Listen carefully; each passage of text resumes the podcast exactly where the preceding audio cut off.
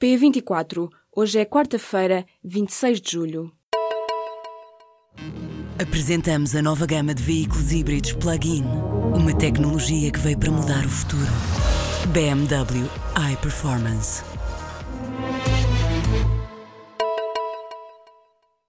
A Ministra do Mar afastou nesta quarta-feira um cenário de proibição de pesca da sardinha durante 15 anos. A proposta que partiu de um organismo científico que aconselha a União Europeia é impensável, nas palavras da Ministra.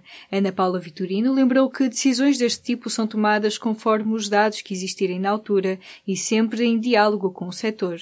Mas frisou que a definição dos estoques de sardinha para Portugal é uma matéria acompanhada pela Comissão Europeia, mas que não é fixada por Bruxelas. A ministra anunciou que vão existir este ano três cruzeiros científicos do Instituto do Mar e da Atmosfera para avaliar o estado do estoque, mas garante que as decisões tomadas nunca serão no sentido de parar a pesca e muito menos por um período de 15 anos. Isso seria impensável, assegurou Ana Paula Vitorino. O incêndio em Mação, distrito de Santarém, já levou à evacuação de uma aldeia. O presidente da Câmara de Mação afirmou que a aldeia de Casas da Ribeira, com cerca de 30 pessoas, foi evacuada na tarde desta quarta-feira. De acordo com Vasco Estrela, esta decisão foi tomada como forma de prevenção, uma vez que as chamas se dirigem para aquela localidade. O autarca acrescentou que se o atual cenário continuar, há outras aldeias que deverão ser evacuadas, como é o caso da aldeia de Eiras. O presidente da Câmara de Mação adiantou ainda que o combate ao incêndio continua complicado. A rádio TSF avança ainda que o trânsito na A23 foi, entretanto, cortado nos dois sentidos. O Ministério Público vai investigar a morte de um idoso após a passagem do incêndio de Pedrógão Grande. José Rosa Tomás, morador em Nudeirinho, que estava acamado e viu a sua condição piorar na sequência do fogo. Acabou por morrer a 15 de julho, sofria de problemas respiratórios e de hipotensão e estava acamado há mais de um ano. Em declarações à agência Lusa, o filho, Alfredo Tomás, considera que o pai é uma vítima indireta das chamas que lavraram na região.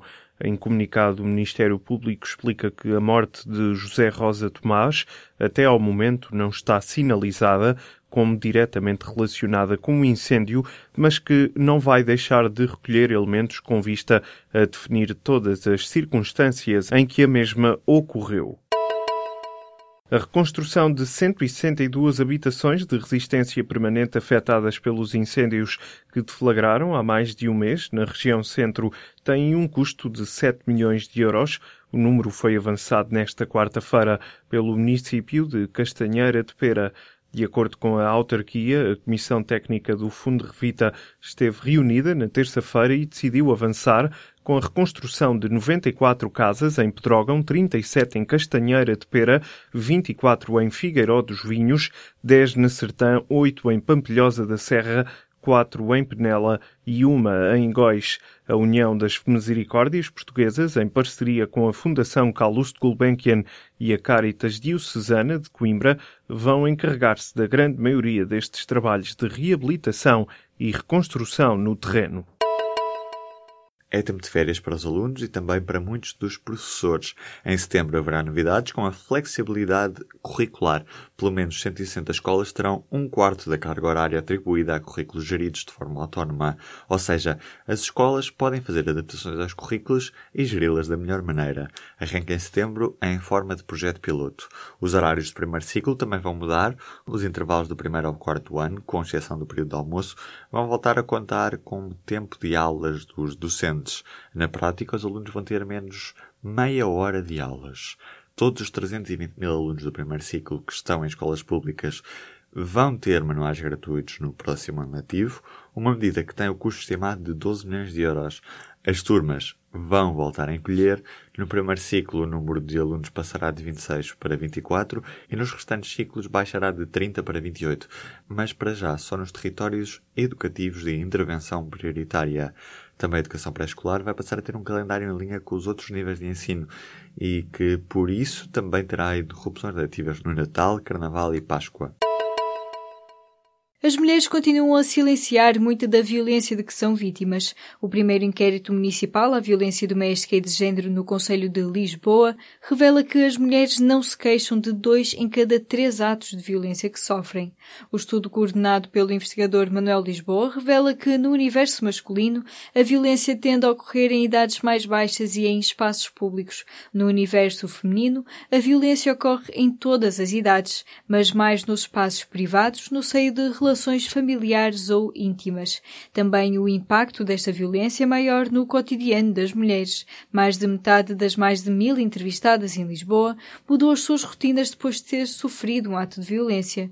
Em dois terços das situações, as mulheres nada fazem para denunciar, nem sequer desabafar com alguém. Tendem a recorrer à polícia apenas perante algum ato grave ou quando se sentem em perigo de vida. Depois da Expo 98, ninguém soube muito bem o que fazer ao pavilhão de Portugal no Parque das Nações. De sede do Conselho de Ministros a Museu da Arquitetura, muito se falou e pouco se fez. Mas o edifício de Cisa Vieira, conhecido pela grande pala de betão, está prestes a ganhar um novo propósito, ser um grande centro de atividades da Universidade de Lisboa. A instituição que gera aquele espaço há dois anos quer que ele seja uma grande sala de visitas e local de discussão e divulgação científica. O objetivo é criar um auditório e salas capazes de acolher congressos e seminários e também ter um espaço expositivo para a divulgação da cultura científica. Donald Trump vai proibir a entrada de pessoas transgênero no exército dos Estados Unidos. A decisão anunciada no Twitter foi tomada depois de uma reunião do presidente norte-americano com as chefias militares. Para Donald Trump, os militares devem estar focados em decisões e vitórias e não podem ficar preocupados com enormes custos médicos e transtornos que a condição de transgênero implica para o exército. Os Estados Unidos bateram nesta quarta-feira o recorde do mundo da estafeta 4 vezes 100 metros estilos mistos. O quarteto norte-americano nadou em 3 minutos, 40 segundos e 28 centésimos de segundo durante as séries de apuramento para o final da prova dos Campeonatos do Mundo que decorrem em Budapeste. O anterior recorde pertencia à Grã-Bretanha, batido nos Mundiais de 2015 na Rússia. Mais de 70 anos depois da Segunda Guerra Mundial, alguns objetos de campos de concentração vão fazer uma viagem pela Europa e pela América do Norte a partir do final deste ano. Segundo escreve o New York Times, a iniciativa pretende aproximar as gerações mais jovens às memórias do período do Holocausto. O objetivo é alertar os mais jovens para o extermínio de judeus no século passado, numa altura em que se assiste a uma crescente onda de racismo antissemita. A primeira paragem da exposição itinerante é Madrid, em Espanha, no mês de dezembro. As datas e locais por onde passará a exposição serão anunciados daqui a um mês.